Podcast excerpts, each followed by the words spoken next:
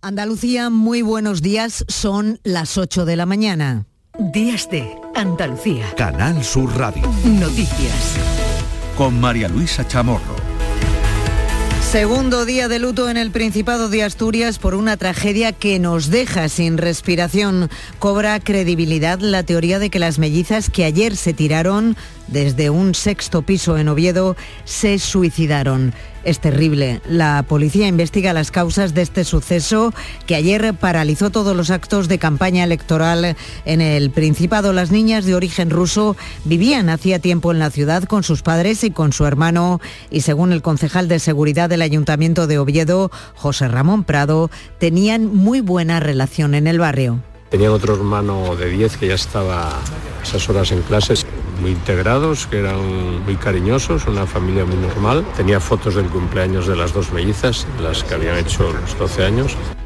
Hoy se reanuda esta campaña electoral allí en el Principado y en el resto de España. La campaña para las elecciones municipales del 28M llega a su Ecuador y encara su segundo y último fin de semana. En Sevilla van a coincidir hoy el ministro del PSOE, Félix Bolaños, y el líder nacional del Partido Popular, Alberto Núñez Feijó, que también va a estar en Córdoba. Y una vez más se confirma que nunca llueve como se necesita. Las tormentas de las últimas horas en la provincia de Sevilla han dejado grandes daños en los campos. Unos 500 agricultores de los palacios han perdido sus cosechas de tomates, sandías, almendras o uva de mesa casi llorando nos lo contaban. Los melones para arrancarlo y, tirarlo. Pasa que no me quiero venir abajo. Este año te salgo este plástico nuevo, las ventanas para que tenga más respiración, todo.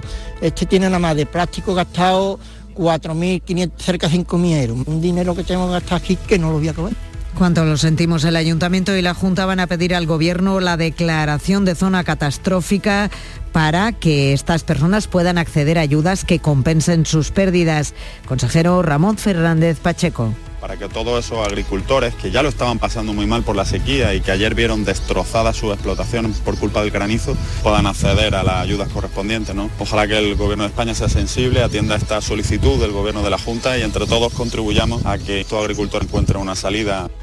Esta sequía, la falta de lluvia, la sequedad del campo, ya está controlado el incendio forestal en un paraje de Huéscar, en Granada, que provocó ayer la caída de un rayo. Sigue sin control, por otra parte, el incendio de las Urdes y la Sierra de Gata en Cáceres. Las llamas han arrasado cerca de 8.000 hectáreas y ya son cuatro las poblaciones evacuadas más de 48 horas después de su inicio. El viento sigue avivando el fuego del que ya es el primer gran incendio del año en Extremadura. 400 efectivos 14 medios aéreos trabajan en la zona donde la situación sigue siendo crítica. De estos medios, más de 100 son andaluces. El presidente Guillermo Fernández Vara reconoce que la situación es crítica. Con vientos de hasta 60 kilómetros eh, por hora es muy difícil prever cuál vaya a poder ser la, la evolución. Obviamente el que lo ha hecho sabía muy bien lo que hacía, cómo lo hacía y cuándo lo hacía. La esperada lluvia que no aparecía en Andalucía como mínimo desde hacía 70 días, como les decimos, pues no la ha hecho al gusto de todo en nuestra comunidad. De nuevo hoy se van a activar los avisos amarillos por tormentas. La Agencia Estatal de Meteorología los activa desde las 12 del mediodía hasta las 8 de esta tarde en la Sierra y el Valle de los Pedroches en Córdoba, en Antequera y Ronda en Málaga y en la Sierra Norte en Sevilla. Las temperaturas van a experimentar pocos cambios. Córdoba con 28 grados y Sevilla con 27 tendrán las más altas de la comunidad. En torno a los 23 van a estar Huelva y Jaén. Almería, Cádiz y Málaga alcanzarán los 22 grados y Granada tendrá este sábado la temperatura más baja de Andalucía con 21. Y en deportes, Nadal nos dijo esta semana que en 2024 se va. Y ayer Ona Carbonell, la nadadora de 32 años, más laureada en natación sincronizada en competiciones europeas y con dos medallas olímpicas, ha anunciado también que se sale de la piscina después de más de 20 años. Comenzamos este informativo con la realización de Óscar Fernández.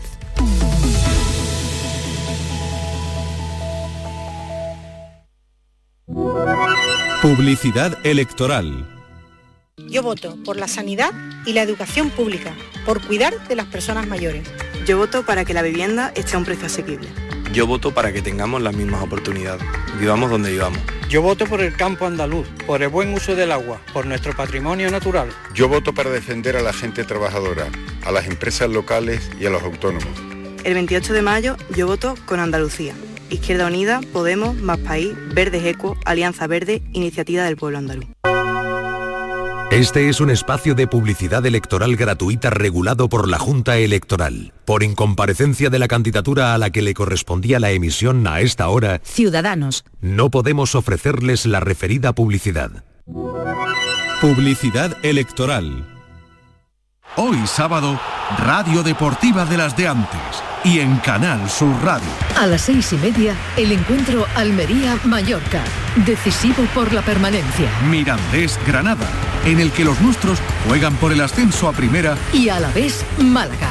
El partido que puede ser el del adiós de categoría del Málaga. y todo te lo contamos desde las 3 de la tarde en la gran jugada de Canal Sur Radio con Jesús Márquez. Más Andalucía. Más Canal Sur Radio. Días de Andalucía. Canal Sur Radio. Noticias. Andalucía, 8 de la mañana y 6 minutos. En nuestra comunidad de nuevo hoy se van a activar los avisos amarillos por tormentas. La Agencia Estatal de Meteorología los activa desde las 12 del mediodía hasta las 8 de esta tarde en la Sierra y la comarca de los Pedroches en Córdoba, en Antequera y en Ronda en Málaga y en la Sierra Norte de Sevilla. Las precipitaciones han dejado tras de sí incidencias por anegaciones, granizos y caída de rayos y ramas y daños en los cultivos. Muy buenos días, Patricia Zarandieta. Buenos días. En Almería la dana fue breve, aunque bastante intensa, inundando una decena de viviendas del Camino Viejo del Faro en la barriada de Cabo de Gata, en la capital. Los vecinos están reclamando alcantarillado. Estamos a la, espera de un alcantarillado público que lleva años, años y años pendiente de hacerse. Mi vecina está con un ataque de ansiedad. Esto, yo con la tensión a 17-10, mi vecina con la tensión alta. Esto está ocurriendo. Cada vez que haya una dana, esto va a ocurrir. Porque queremos un alcantarillado, porque queremos ser dignas de lo que hay aquí, no lo que tenemos. En Málaga las tormentas dejaban tras de sí muchas incidencias en la capital y la provincia. La más grave la provocaba un rayo en una vivienda de Carratraca, que quedó arrasada por el incendio producido por la descarga eléctrica. No hay que lamentar daños personales, pero en el municipio aún tienen el susto metido en el cuerpo. Susto, no me veas. Los televisores, ninguno andan. Esto era una explosión que eso parece que había explotado el pueblo. Qué susto, qué susto, qué susto. Aquí eh, tenían que coger y poner un pararrayo y ponían algo, porque esto está listo del todo. Se ha quedado todo hecho mixto, todo derretido, todo negro.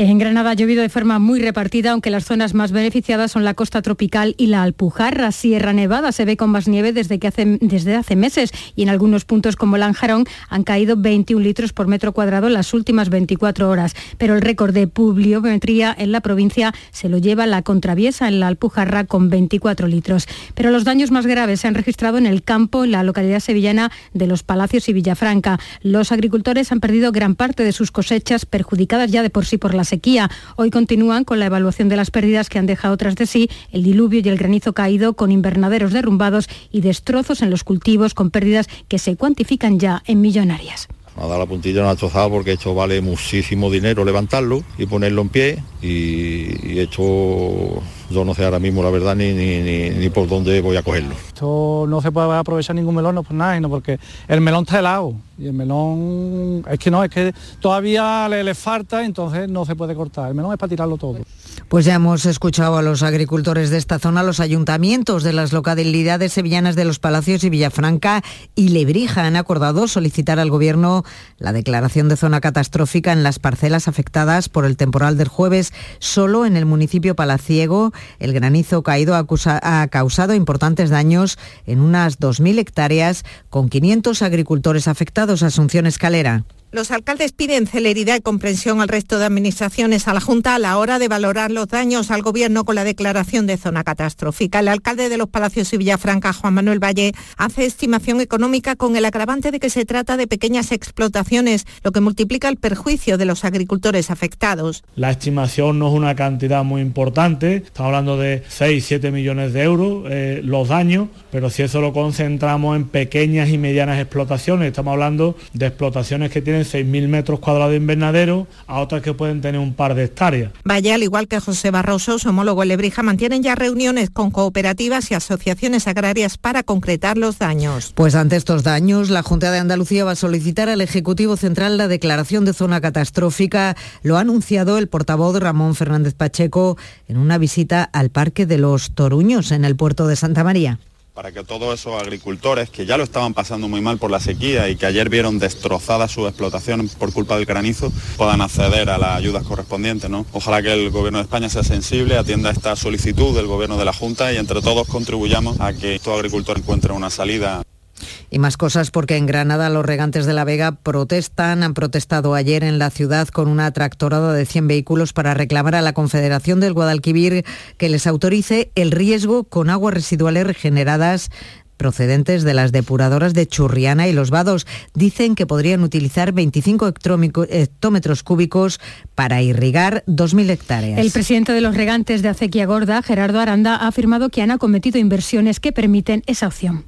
Hemos hecho unas inversiones de 300.000 euros en, las dos plantas depuradoras para poner un sistema de cloración que nos permitiría regar algún tipo de cultivo cereales, alfalfa, eh, chopo, eh, árboles frutales, siempre que no tuvieran contacto directo con el, con el fruto. Los regantes también piden que se complete el proceso de depuración para que estas aguas sean útiles para todos los cultivos. Andalucía, 8 y 11 minutos de la mañana. La noche ha sido larga para los efectivos que trabajan en la extinción del incendio en las comarcas cacereñas de las Urdes y Sierra de Gata. El fuego activo y en nivel 2 de peligrosidad, dado que hay más de 500 personas desalojadas Manuel Vicente. Sigue fuera de control el incendio que afecta a la comarca de las Urdes en Cáceres y que ha saltado a la Sierra de Gata. Hay medio millar de efectivos desplegados y en torno a 600 vecinos desalojados por un fuego que ha arrasado ya más de 8.000 hectáreas de gran valor forestal. El fuerte viento está complicando la extinción de este incendio que parece haber sido intencionado, como apunta el presidente extremeño Guillermo Fernández Vara. Estamos en los días críticos para saber de, qué estamos hablando de cara al futuro, ¿no? con vientos de hasta 60 kilómetros eh, por hora, es muy difícil prever cuál vaya a poder ser la, la evolución. ¿no? Obviamente el que lo ha hecho sabía muy bien lo que hacía, cómo lo hacía y cuándo lo hacía. Más de un centenar de bomberos forestales de Andalucía están colaborando en la extinción de este incendio, acompañados de 22 vehículos y dos helicópteros. Y llueve también mucho y de mala manera en Italia. Las inundaciones que afectan a la región italiana de Emilia-Romaña han dejado 14 personas fallecidas y 15.000 evacuadas. Patricia. Para este fin de semana se espera la llegada de un ciclón que golpeará gran parte de Italia. Más de 500 carreteras están cortadas al norte del país por el desbordamiento de 23 ríos en menos de 48 horas. Andalucía, 8 de la mañana y 12 minutos. Los diferentes partidos políticos afrontan su segundo fin de semana de campaña recorriendo Andalucía y con el apoyo a los candidatos locales en sus principales de sus principales líderes políticos. Crónica de campaña con José Manuel de la Linde. Crónica de campaña en el Ecuador de la campaña, el líder de los socialistas andaluces acude este sábado a Écija, en Sevilla, y a Córdoba. Juan Espadas dedicaba esta última jornada a recorrer la provincia de Almería hablando de urbanismo. Mercedes Gutiérrez. En estas últimas horas, Juan Espadas ha insistido en que Juanma Moreno pida disculpas por las cartas enviadas a la ciudadanía firmadas como presidente de la Junta. Que es un incumplimiento flagrante de la normativa electoral, sin una falta de respeto al electorado de Andalucía.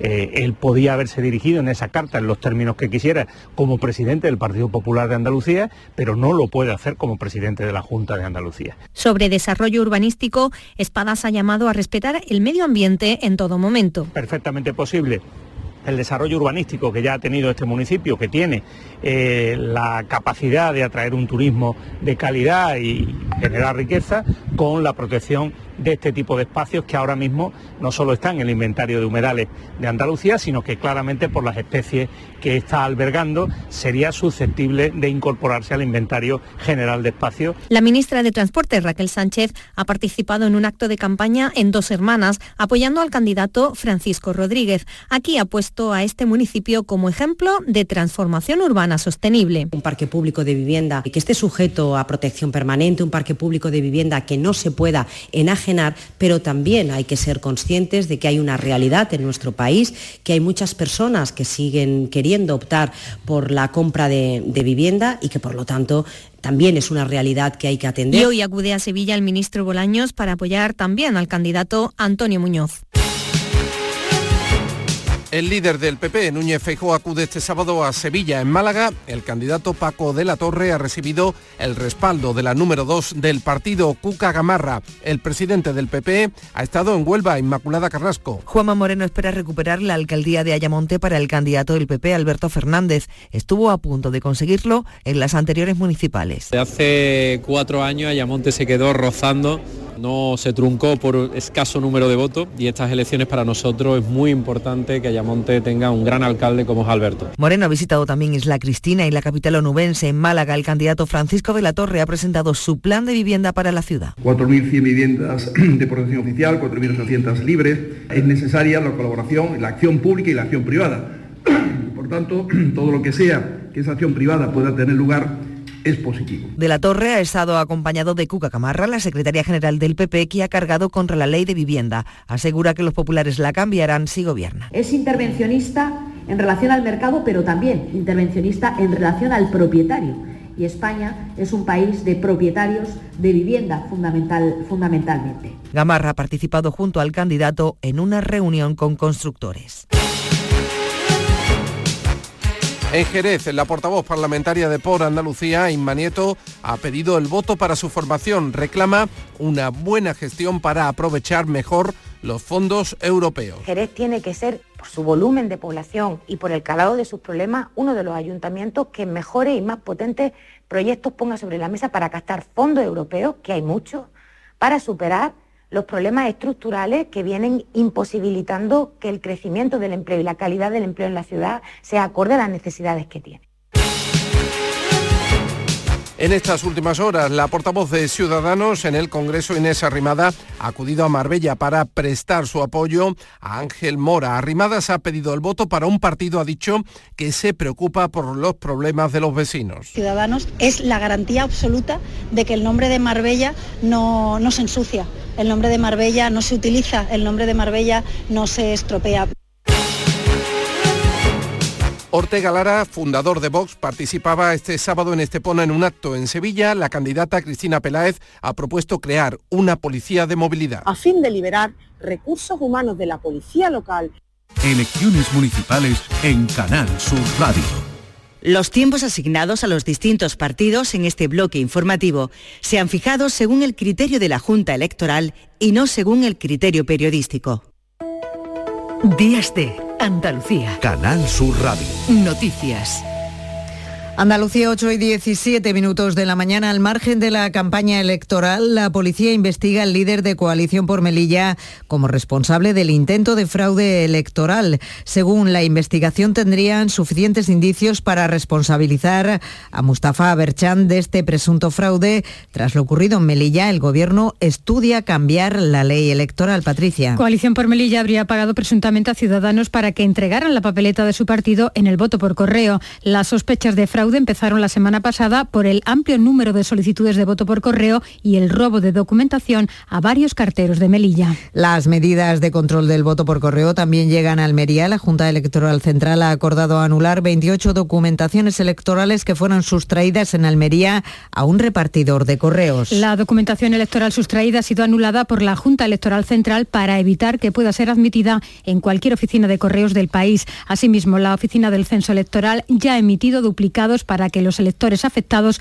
no se vean perjudicados en su derecho de sufragio. Y además, la Confederación Hidrográfica del Guadalquivir, dependiente del Ministerio de Transición Ecológica de Teresa Rivera, ha emitido un informe desfavorable a la construcción de un campo de golf y una macrourbanización entre Bujena, en Cádiz, por el riesgo de inundación de los terrenos y la falta de recursos hídricos. La Confederación ya anunció hace unos días que rechazaría la solicitud de que esta cuenca pueda aportar recursos de agua al macroproyecto turístico y ya ha emitido su informe. Y fuera del mundo, los líderes del G7 han iniciado este sábado la segunda jornada de su cumbre en Hiroshima, en Japón, en la que está previsto que los debates se centren en la seguridad económica y la dependencia comercial de China. Además, está prevista la presencia del presidente ucraniano Volodymyr Zelensky y Manuel Vicente. La primera de las cuatro sesiones programadas versa sobre la seguridad económica. En sesiones posteriores, los países invitados a la cita nipona, como Australia o Brasil, participarán en conversaciones sobre cooperación alimentaria, energética o sanitaria. Asimismo, está previsto que los mandatarios busquen herramientas para impedir una posición dominante de China en el comercio internacional. En cualquier caso, los debates de hoy se ven eclipsados por la presencia del presidente ucraniano, Volodymyr Zelensky, cuya asistencia motivará la modificación de la agenda del día. Durante la primera jornada, los líderes del G7 ya se han comprometido a incrementar las sanciones económicas a Rusia, que afectarán a las exportaciones de maquinaria industrial, herramientas y otra tecnología que utiliza este país para reconstruir su industria bélica. La plataforma Violencia Cero se ha concentrado en Málaga por el asesinato de Paula, la joven de Torremolinos que murió el pasado miércoles en un crimen presuntamente cometido por su pareja, que está detenido como autor de estos hechos. En las últimas horas se ha conocido que se encuentra desaparecida también desde 2014 una joven que tuvo relación con el detenido. La concentración en repulsa por el asesinato de Paula, la segunda mujer asesinada por violencia machista en la provincia de Málaga en lo que va de año, la séptima en Andalucía, Carmen Martín, presidenta de la plataforma Violencia Cero. Denunciar también la poca voluntad política que hay para acabar con la violencia que vivimos las mujeres. Se ha conocido que el presunto asesino de Paula fue la última persona que tuvo contacto con Sibora Gagani, una joven albanesa de 22 años desaparecida en 2014.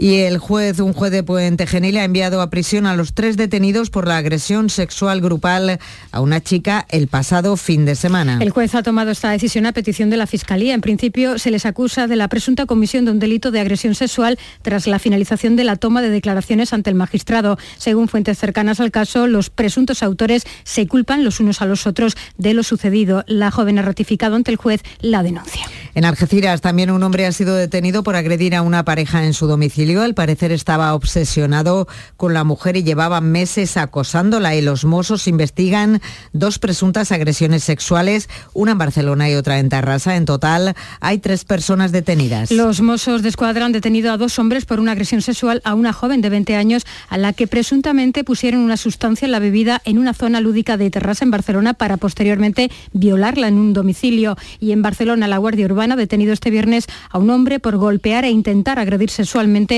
a una mujer en un lavabo público en el distrito Ciudadela, mujer a la que previamente había obligado bajo coacciones a mantener relaciones sexuales en un hostal. Y les hablamos ahora de un hecho, de un suceso que nos mantiene aún conmocionados. La policía sigue investigando las posibles causas de la muerte de las dos hermanas mellizas ocurrida este viernes en Oviedo. Los vecinos y compañeros de colegio continúan conmocionados igual que toda la sociedad. Hoy se vive el segundo día de los dos de luto oficial decretados por el Ayuntamiento Marpino. La investigación sigue abierta para esclarecer las causas, aunque la policía descarta un accidente y la intervención de otras personas. Pedro Aguado es portavoz de la Policía de Asturias. Parece ser que no hay intervención de, de terceras personas y que podemos hablar pues, de un suceso muy trágico y muy lamentable. El incidente se produjo a primera hora de la mañana cuando debían dirigirse al colegio. Las pequeñas cayeron de una sexta planta, aunque su casa se encontraba en el cuarto piso. El concejal de seguridad del Ayuntamiento de Oviedo, José Ramón Prado, destacaba las buenas relaciones que mantenían en el barrio. Tenían otro hermano de 10 que ya estaba a esas horas en clases muy integrados, que eran muy cariñosos. Los vecinos y madres y padres del colegio La Hería al que asistían no daban crédito a lo ocurrido. Procedentes de Rusia, la familia llevaba varios años en Oviedo y parecían sentirse bien acogidos. Y éramos unas niñas encantadoras. Al padre lo conozco y a la madre siempre los he saludado, son bellas personas. Eran dos nenas fabulosas, juntitas todo el día. Y... Es algo terrible que pueda pasar esto a unas crías. Tanto el presidente del Principado, Adrián Barbón, como la ministra de Políticas Territoriales, Isabel Rodríguez, han reconocido que es necesaria una mayor atención a la salud mental de los jóvenes. Y es que el caso de las niñas de Oviedo es muy similar a otro ocurrido hace solo tres semanas en Sayet, en Barcelona. Dos gemelas de 12 años saltaron de un tercer piso, una murió en el acto, la otra sobrevivió, aunque con heridas graves. En esta ocasión, la investigación desveló que sufría acoso escolar. Patricia. Las semejanzas son evidentes y preocupantes. Hermanas, 12 años, gemelas unas, mellizas otras, precipitándose al vacío desde una altura considerable. Aún se desconocen las causas que hay detrás de la caída de las niñas de Oviedo, pero en el caso de Salen parece claro que lo hicieron de forma voluntaria. Habían dejado escrita una nota para sus padres donde explicaban el acoso que sufría una de ellas y el apoyo incondicional de la otra que siempre decía acompañaría a su hermana. Pues el Ministerio de Consumo pide ayuda a los responsables de las redes sociales para controlar la adicción que sufren cada vez más jóvenes a los contenidos que generan. Alberto Garzón apuesta por la autorregulación de plataformas como TikTok o YouTube. Carmen del Arco. Las redes sociales enganchan con un contenido infinito que consigue que mirándolas se olvide el paso del tiempo. Los minutos se convierten en horas viendo vídeos, imágenes y para que las empresas se autolimiten se busca una reunión con TikTok, con Meta, con Twitter, con YouTube.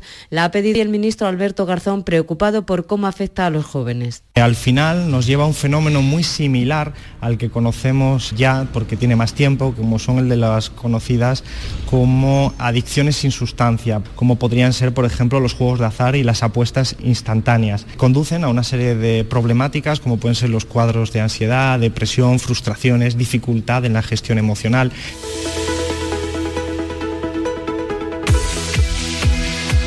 Andalucía 8 y 25 de la mañana llega ahora la crónica del deporte con Carlos Gonzalo. Buenos días. Hola, ¿qué tal? El Cádiz Club de Fútbol y el Real Valladolid abrían la jornada 35 en Primera División con un partido que acabó con victoria cadista por dos goles a cero. Los dos tantos los hizo el que fue a la postre jugador del partido, Teo Bongonda. Creo que todo el mundo los merecemos, estamos trabajando mucho y a veces nos cuesta, pero creo que hoy, bueno, ha sido un día maravilloso para, para los cadistas. Si cada día puedo marcar dos goles así, mejor. Cuando conduzco la pelota, no veo a nadie salir y bueno, digo, voy a intentar y como ha salido de puta madre. Felicidad total en el conjunto amarillo que acaricia la salvación de la categoría. Con ese objetivo sale a escena hoy la Unión Deportiva Almería. Recibe al Mallorca, ya libre el equipo mallorquín de toda presión por evitar el descenso. Así lo ve el técnico del conjunto almeriense, Rubi. Claves, pues bueno, eh, dos equipos muy distintos, mm, dos equipos que en su filosofía de juego, pues eh, yo creo que hacen cosas muy buenas. Es decir, ellos son un equipo que mm, muy fuerte defensivamente, pero muy fuerte. De realmente, eh, yo, hasta me, sale felicitarles porque han pasado una temporada sin aparecer por los puestos de abajo, siempre en, en situación cómoda. Eh, y ya aviso de que lo normal es que mañana hagamos pocas ocasiones de gol y aviso porque es un equipo que dificulta. En segunda división, el Granada de Paco López hoy podría ser equipo de primera. Juega en Andúba ante el Mirandés y el técnico no quiere que nada ni nadie distraiga a los suyos del partido que tienen por delante. Todos los que tienen intereses tanto por arriba como por abajo en la clasificación en segunda se juegan a la misma hora. No, no, no, no. Yo no quiero saber absolutamente nada, eh, te lo digo. y, y esa es la orden que, vamos a dar. Es decir, no hay, trataremos de que no haya ninguna filtración dentro, nosotros que nos, que nos pueda marear o, desviar la atención de lo realmente importante que es nuestro partido. Es un equipo ahora mismo sin ninguna presión de nada. Si ya durante muchos tramos de esta liga, por su forma de jugar, por esos tres centrales, por esos tres delanteros que juegan, bueno, mm, con gente joven además, que no tiene ya ninguna presión y por eso decía que por momentos ha hecho un juego, la verdad que, que bonito y efectivo, eh, pues imagínate, imagínate, sin presión. Por su parte, el Málaga rinde visita al Deportivo Alavés. Solo le vale ganar. Cualquier otro resultado daría con sus huesos en Primera Federación. Pese a todo, el mensaje de Pellicer es el de no rendirse y luchar hasta el final. Me voy a rendir y eso es lo que quiero transmitir. Eh, vamos a, pelear y vamos a luchar, sabiendo intentar sobre todo buscar una victoria en contra de, ese, eh, de ese destino que parece, pero como tenemos esa posibilidad, vamos a, pelear. Un centenar de seguidores malaguistas acompañarán al equipo en su desplazamiento hasta Mendizorroza. A todo esto, mañana domingo se juega el Sevilla Betis, el derby que viene marcado por la clasificación para la final de la Europa League del Sevilla, final para la que el sevillismo ya tiene entradas, así lo anunciaba su presidente José Castro. Contamos con más de 15.000 entradas y ojalá podamos venderlas todas. Quiero con ello decir que estoy convencido de que cada abonado y socio en cualquier modalidad del club va a poder optar a, una entrada. Eso espero. Sobre el partido en cuestión de mañana hablaba el bético Ayoce. Sí, están en un buen, en un buen momento. Eh, llevan eh, varios partidos sin, sin, perder y bueno, están, están acabando la temporada en un, en un buen momento. Al fin y al cabo estos son partidos especiales, son partidos diferentes. Eh, más allá de rachas es un partido en el que, en el que mm, ambos equipos se juegan mucho, saben la importancia de de un derby y, se juega a un ritmo muy alto. En baloncesto, el Real Madrid jugará la final de la Euroliga contra Olympiacos. Se impuso en su semifinal el equipo griego al Mónaco por 76 a 62. El Real Madrid, por su parte, ganó al Fútbol Club Barcelona por 66 a 78. Este es Chus Mateo, entrenador del Real Madrid. Y bueno, hemos tenido jugadores enormes, ¿no? Eddie ha estado francamente bien, pero los, los tres veteranos otra vez al final han manejado muy bien el ritmo de partido, cuando correr, cuando parar. En la Liga ACB de baloncesto este fin de semana solo se juega un partido, el que mañana enfrentará a Unicaja Málaga y al Lenovo Tenerife. Por último, este fin de semana debería celebrarse el Gran Premio de Italia de Fórmula 1, pero las lluvias torrenciales que han caído sobre la zona en la que está el circuito han obligado a su suspensión. Andalucía 8 de la mañana y 30 minutos.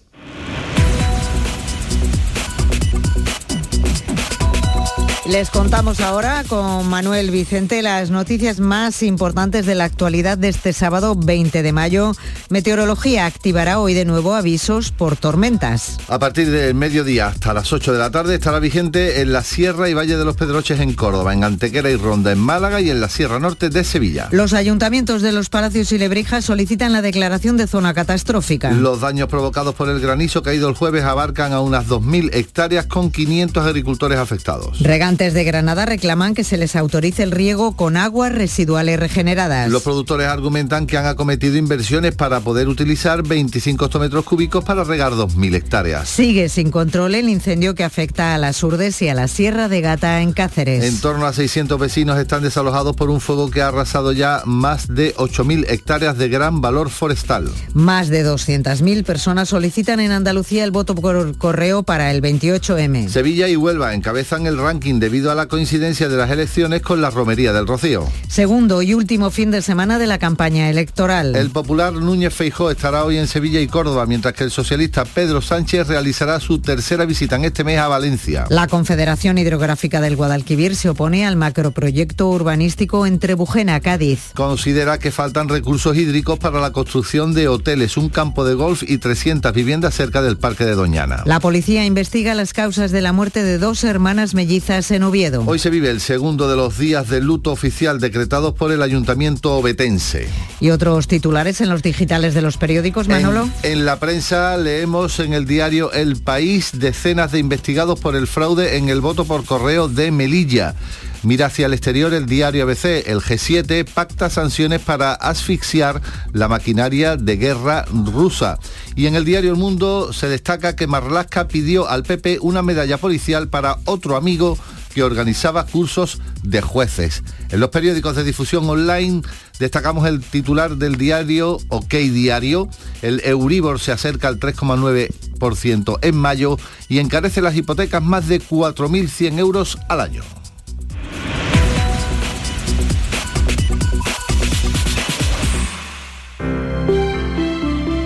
Buenos días. El número premiado en el sorteo del cuponazo celebrado ayer ha sido 1108 01108. Serie 17. Puedes consultar el resto de los números premiados en juegos11.es. Hoy tienes una nueva oportunidad con el sueldazo del fin de semana. Disfruta del día. Y ya sabes, a todos los que jugáis a la 11, bien jugado. Buenos días. En el sorteo del Eurojackpot de ayer, la combinación ganadora ha sido 1, 5, 8, 20, 35, soles 3 y 12. Recuerda, ahora con el Eurojackpot de la 11, todos los martes y viernes hay botes millonarios. Disfruta del día. Y ya sabes, a todos los que jugáis a la 11, bien jugado. ¡Qué calor este verano! ¿Necesitas refrescar tu terraza, carpas, salones, fábricas o negocios? En Friopen trabajamos para que el verano no sea una pesadilla. Ofrecemos evaporativos portátiles en venta y alquiler, totalmente ecológicos, con muy bajo consumo. Visite nuestra web friopen.com. Disfruta del verano con nosotros. Friopen te dará la solución. Días de Andalucía. Canal Sur Radio. Noticias. Con María Luisa Chamorro. Andalucía, 8 de la mañana y 34 minutos. Iniciamos ahora un recorrido por los centros territoriales de Canal Sur Radio en toda Andalucía para ver cómo ha amanecido nuestra comunidad, cómo están las temperaturas, qué previsiones hay, qué cosas están pasando.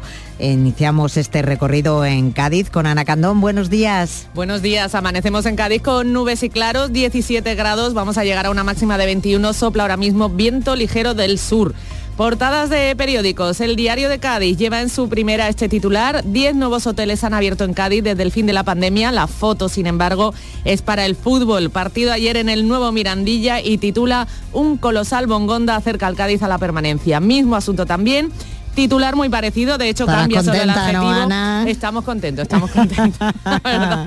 Eh, se sufrió y se disfrutó. Sí, ¿eh? ¿no? Sí, sí. Y, y, eso lo refleja también la, la edición digital de La Voz cambia el adjetivo, en lugar de colosal, estelar, un estelar bongonda acerca al Cádiz a la permanencia, la verdad que adjetivos merecidos ¿eh? para es un Bongonda para la gente que no controlamos esos eh, Teo Bongonda es el jugador que ayer marcó dos ah, goles. Vale. Eh, de hecho se habla del primer gol como el bongondazo, vale. Eh, porque fue un pedazo de gol por la escuadra y, como digo, se sufrió pero se, consiguió. Gracias no está todavía mi amarrada. futbolística. No está amarrada la permanencia, pero, pero ha sido importantísimo el partido de, de ayer.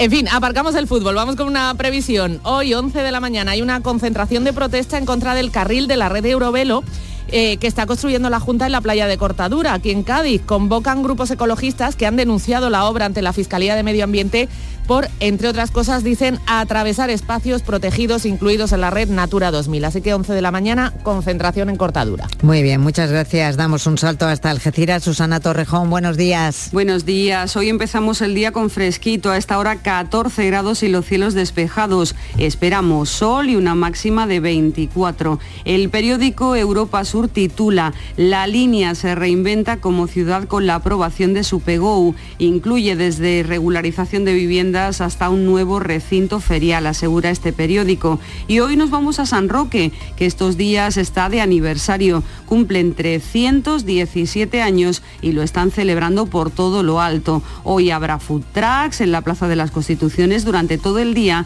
y cuando llegue la tarde una variada oferta de actuaciones para no perdérselo. Muy bien, muchas gracias. En Jerez saludamos a Paco Méndez. Buenos días. ¿Qué tal? Saludos, muy buenos días. Aquí tenemos 15 grados. En Jerez hoy tendremos los cielos muy nubosos según anuncia la EMET y la máxima prevista será de 24 grados. Repasamos la prensa, Diario de Jerez titula multa de 80.000 euros por el estado del archivo municipal de Jerez. Se sanciona al ayuntamiento por dejadez en la conservación de los documentos. El gobierno municipal recurrirá y lamenta que la Junta dice no haya ayudado económicamente. La voz del sur, aviso del gobierno municipal de Jerez a los sindicatos del ayuntamiento. Piden una subida salarial ilegal. Y en cuanto a nuestra previsión, el jerezano Dani Llamas presenta hoy en el Teatro Villamarta de Jerez a Fuego, su último trabajo discográfico en el que mezcla el flamenco con el pop y el rock y que constituye la base de su gira nacional, iniciada, recordemos, en septiembre del pasado año, pues con su puesta de largo en la Bienal de Flamenco de Sevilla. Muy bien, muchas gracias. En Córdoba se encuentra nuestra compañera Mar Vallecillo. Buenos días. Hola, buenos días, Luisa. Pues a esta hora 16 grados y cielos nublados, la máxima prevista de 28. En la portada de los diarios locales todos coinciden en llevar a su primera página la impronta de la portada de la Feria de Nuestra Señora de la Salud, iluminada, dando comienzo a ocho días de fiesta que ponen el broche de oro al mayo cordobés. ¿Hay previsión de lluvia, no, Mar? Sí, tormentas. Tormentas, pero no tanto afectan a la capital, sino al Valle de los Pedros. En fin, por otra parte, Diario Córdoba también destaca que las multas a patinetes cuadruplican a las impuestas a las bicicletas en la capital en los últimos meses. Por su parte, el día nos cuenta el hallazgo de otro yacimiento tartésico en la localidad de Espiel. ABC, en sus páginas locales, nos habla de que la mayoría de las casetas de feria se han quedado ya sin sitio para almorzar hoy sábado debido a las reservas. Y el Cordópolis, que Sadeco ha retirado muchas papeleras de la ciudad porque la gente las usa de de basura. Y en previsiones, hoy desembarco de líderes políticos en la feria, la del popular Núñez Feijóo y el socialista Juan Espadas. Según me estuvieron explicando a mí el otro día, tiene mucho que ver esto de que, que, nos encontremos últimamente en las ciudades muchas bolsas de basura en las papeleras con los apartamentos turísticos. Realmente la gente que sale de estos apartamentos no saben eh, la localización de los contenedores y, y aprovechan para echar a Claro, y entonces lo dejan así con mucho disimulo, ¡pam! la dejan en la, en la papelera. Y la llenan, claro, porque... Eh, sí, muchas veces fuera de la papelera, entonces tendría que ser una um, eh, cuestión previa de organización de los propietarios que dejaran como una especie de croquis o de un mapa de dónde se encuentran esos contenedores. Gracias, Mar. A vosotros. Estamos en Sevilla. Tengo aquí a mi ladito a Pilar González. Buenos días. Buenos días. Hoy tenemos el cielo cubierto. Se anuncian chubascos por la tarde. De hecho, a las 12 la Sierra Norte entra en alerta por tormentas y ahora tenemos 17 grados en la capital. Hoy en Sevilla se examinan más de 19.500 personas para acceder a 514 plazas de la Administración de Justicia en Andalucía. Lo hacen en la Universidad Pablo de Olavide y hay retenciones ahora para entrar en la universidad y que comiencen estos exámenes que convocan estas oposiciones la Consejería de Justicia. Y esta tarde hay convocado una manifestación del movimiento por la vivienda de Sevilla a las 7 de la tarde. Denuncian, entre otras cosas, que cada vez hay más desahucios en Andalucía. El año pasado, 6.000 desahucios, la mayoría son de inquilinos, de alquileres. Hoy salen además las dos primeras hermandades del Rocío de la provincia, Écija y Osuna. En la prensa ABC, el voto por correo sube un 80% en Sevilla y provincia, lo han solicitado más de 55.000 personas y en Diario de Sevilla la Junta pide para los palacios la declaración de zona catastrófica. Es una subida notable con respecto a las elecciones anteriores. ¿eh? Bastantes, en, en, la anterior fueron 35.000 sí, sí. y ahora más de 55.000. Sí. Se piensa que es por el Rocío. Ya, ya, ya, ya. Bueno, gracias Pilar. En Málaga tenemos a José Valero. Buenos días. ¿Qué tal? Pues apenas ha llovido esta noche en algún punto de la provincia, como en Erja, nubes y claros en el cielo ahora, pero a partir del mediodía se activa aviso amarillo por posibles tormentas en las comarcas de Ronda y Antequera hasta las 8 de la tarde. Tenemos ahora 15 grados en la capital, llegaremos a los 22 en cuanto a la prensa. El diario Sur abre con las primeras lluvias de la primavera pasan de largo de los principales embalses. La opinión indica que el crucerismo de lujo se va afianzando en Málaga con un aumento del 21%. Málaga hoy señala que la huelga de los funcionarios suspende en un mes 2.600 juicios. En cuanto a las previsiones, muchas hoy está previsto Egitto que pase a disposición judicial el presunto asesino de Paula, la mujer asesinada el miércoles en Torremolinos. Además, protesta de los trabajadores del Museo Picasso justo minutos antes de que comience la Noche en Blanco en la capital, con cerca de 50, 150 actividades culturales, si la lluvia no lo impide, entre las 7 de la tarde y la 1 de la madrugada. Y Pablo Alborán comienza su gira hoy en Fuengirola a partir de las 10 de la noche. Qué bien, y en Huelva saludamos a Vicente Díaz. Buenos días. Hola, buenos días. Huelva amanece con cielos cubiertos y a esta hora los termómetros alcanzan los 14 grados una noche con unas temperaturas más bajas y una previsión de 23 grados de máxima. Y en la portada del rotativo Huelva Información aparece que los colegios de Huelva se movilizan por el cierre de 43 unidades del curso de primero de infantil y un reloj recuerda la cuenta atrás para la romería del Rocío. En cuanto a las previsiones, el inicio del torneo internacional de voleibol en el pabellón polideportivo cubierto de Ayamonte. Es también la cuenta atrás de este repaso territorial. Nos situamos ahora en Granada. Luis Javier López, buenos días. Buenos días, temperatura fresca en la capital a esta hora 10 grados, se esperan 23 grados de máxima como mucho en la provincia en el día de hoy. También se esperan algunas lluvias, incluso nieve por encima de los 2.200 metros, una cota muy alta. La prensa hoy hace referencia a ese reto deportivo del ascenso a primera del Granada Club de Fútbol en Miranda de Ebro, si consigue superar al Mirandés y se da una concatenación de resultados que parece improbable, pero el Granada depende de sí mismo para ese partido de las seis y media, un peregrinaje rumbo a primera titula ideal y Granada hoy opta por eh, titular una tractorada recorre las calles de Granada para pedir el uso de aguas regeneradas en La Vega. Las previsiones, hoy la Hermandad del Rocío de Granada sale con cientos de romeros por las calles de la capital desde el mediodía y también se disputa ese, esa Sierra Nevada Límite, que es considerada la gran marcha cicloturista del sur de Europa. ¿Y cómo están los ánimos, Luis, con respecto a ese partido del Granada donde se juega tanto, tanto? Pues muchísima expectación, pero ya decimos que parece improbable porque se tienen que dar muchos resultados de los rivales eh, que pierdan, ¿no? Así que habrá que esperar casi casi a la siguiente jornada. Eso es verdad, siempre el Granada que ha ascendido ha ascendido fuera, así que le tocaría teóricamente esta noche o esta tarde, mejor dicho, en tierras burgalesas. Muy bien, muchísima suerte en Jaén. Lola Ruiz, buenos días. Buenos días, Luisa. En Jaén amanecemos hoy con una jornada muy parecida a la ayer. En estos momentos cielos despejados, pero irán evolucionando a lo largo del día mayor probabilidad de tormentas por la tarde, sobre todo en la sierra. En cuanto a los titulares, Diario de Jaén titula Lluvia como agua de mayo. El aguacero caído ayer ha refrescado la capital y humedecido los campos de olivos, sobre todo en el nordeste. Ideal de Jaén. Caja Rural de Jaén aumenta un 21% sus beneficios y gana cuota de mercado. Y las fiestas de Cástulo en Linares animan la ciudad. En cuanto a previsiones, destacamos tres citas en nuestra provincia. A las 8 de la mañana en Vías de Segura, en el marco del segundo Festival de Traustomancia, tendrá lugar la ruta de senderismo que sale desde el campo de fútbol Hondero. A las 6 de la tarde, en el Teatro de Media de la, de la capital, concierto de lengua de signo inclusivo. Si te parece, Lola, le vamos a dejar unos segunditos también a Clara Aznar en Almería. Eh, Buenos días, Clara. Buenos días, María Luisa. Tenemos cielos nubosos, 15 grados de temperatura, pero llegaremos a los 22 rápidamente. Revista de prensa ideal. Adiz montar el año que viene las vías del AVE hasta la ciudad de Lorca. En cuanto a la previsión, a las 10 y media la iglesia de San Pedro de Almería, solemne misa de romeros y salida de carretas hacia el Rocío. 9 menos cuarto de la mañana, Andalucía. Tiempo ahora para la información local.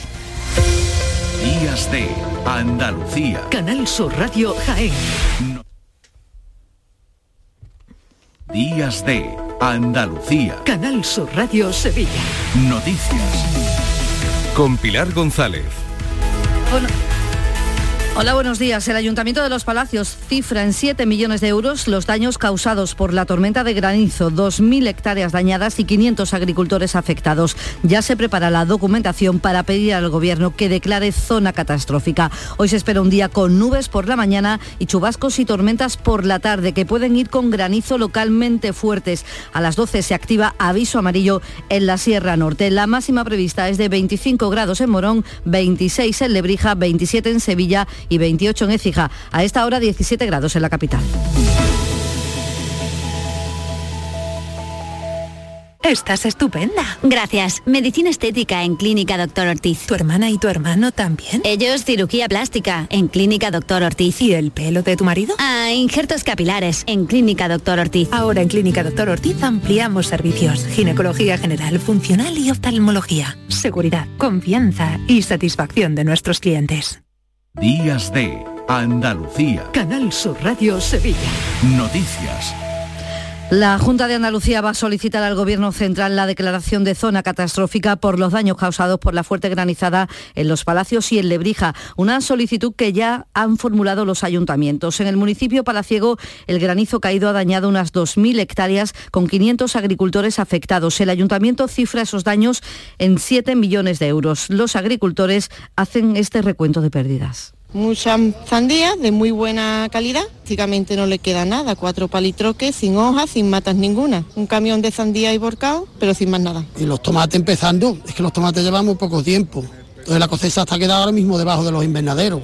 A esta hora se registran pequeñas retenciones en la entrada a la Universidad Pablo de Olavide porque las oposiciones que se celebran allí hoy y mañana está haciendo que lleguen 19.500 personas que se examinan para acceder a 514 plazas de la Administración de Justicia en Andalucía. Son concretamente para el Cuerpo de Auxilio Judicial, Gestión y Tramitación Procesal en los juzgados y tribunales andaluces, unas oposiciones que convoca la Consejería de Justicia. Y la campaña electoral entra en su segundo fin de semana. Los principales candidatos reciben hoy el apoyo de dirigentes nacionales. Es la crónica de campaña con Asunción Escalera.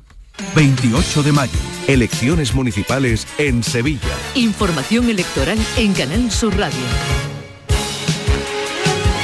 Crónica de campaña el candidato socialista a la alcaldía de Sevilla, Antonio Muñoz, interviene hoy en un acto con el ministro Félix Bolaños en el Parque Vega de Triana. Muñoz ha mantenido un encuentro con las AMPAs de Sevilla. Se ha comprometido a agilizar las tareas de mantenimiento en los colegios y seguir invirtiendo en climatización. Isabel Campos. El candidato socialista ha expuesto a las asociaciones de padres y madres de los colegios de la ciudad las propuestas de mejora en el mantenimiento de los centros, que es competencia de los ayuntamientos.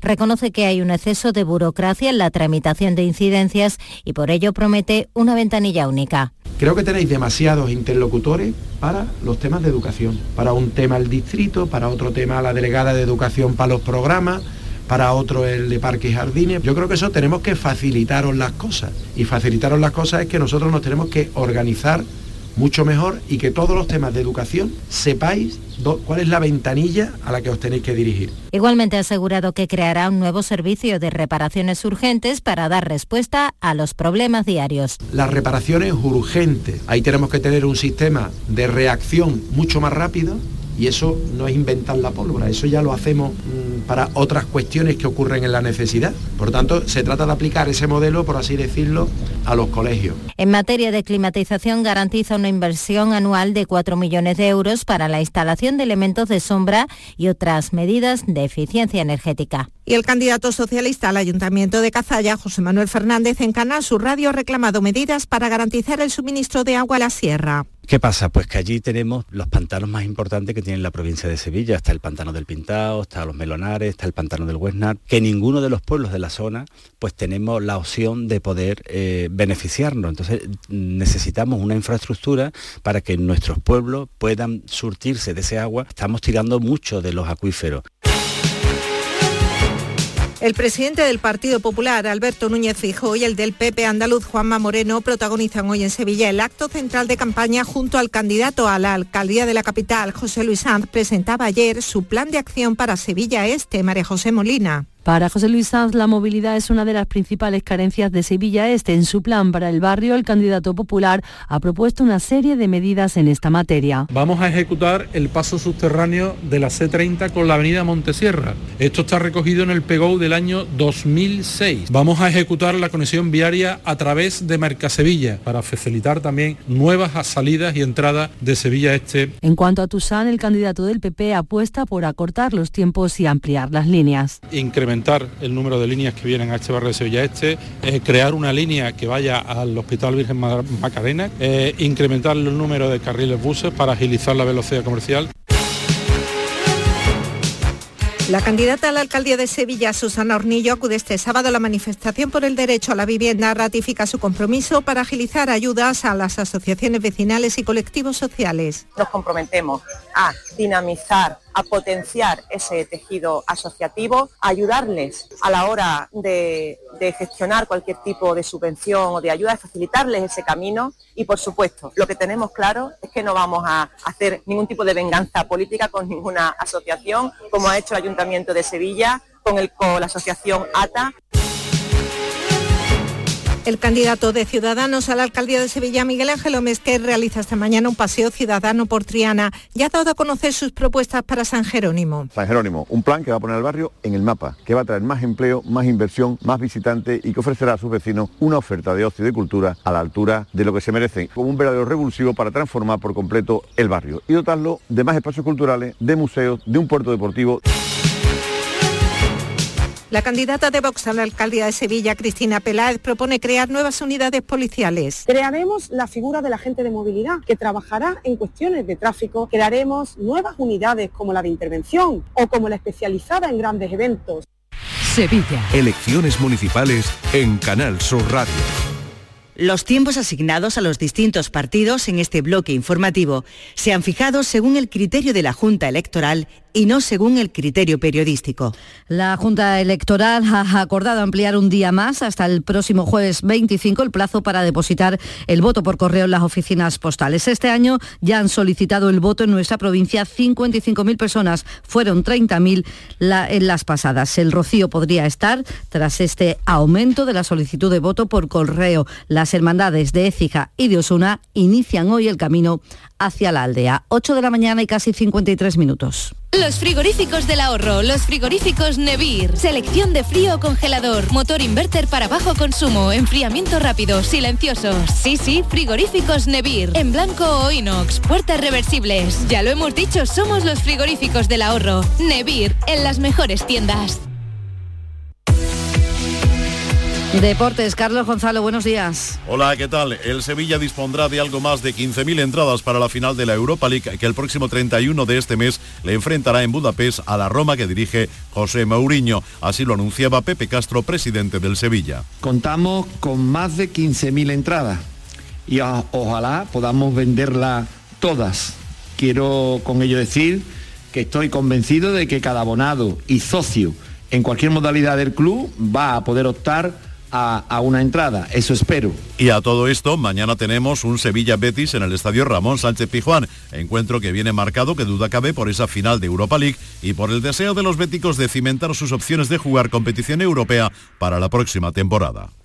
En la agenda del día notamos varios asuntos. El movimiento por la vivienda de Sevilla ha convocado para esta tarde a las 7 una manifestación del Parlamento desde el Parlamento hasta la Plaza Nueva. Y en cuanto al ocio, nueva cita de calle Deporte este fin de semana, concretamente en Nervión. Comienza a las 10 de la mañana. Se toman las calles en la avenida Doctor Lafón Soto frente al Centro Deportivo San Pablo de 10 y media a una y media para disfrutar del deporte, sobre todo los niños. Y hoy se celebran romerías en varios pueblos, entre ellos El Cuervo y en Montellano. Y en la capital se celebra Interestelar en el Centro de Arte Contemporáneo con tres escenarios y mucha música en directo. Entre ellos hoy Vetusta Morla.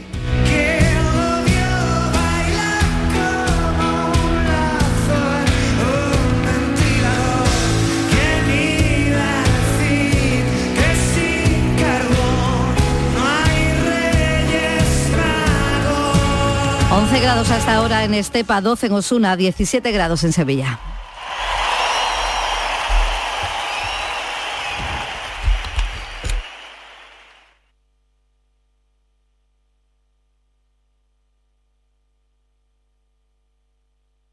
Días de Andalucía. Canal Sur Radio. Noticias. Con María Luisa Chamorro.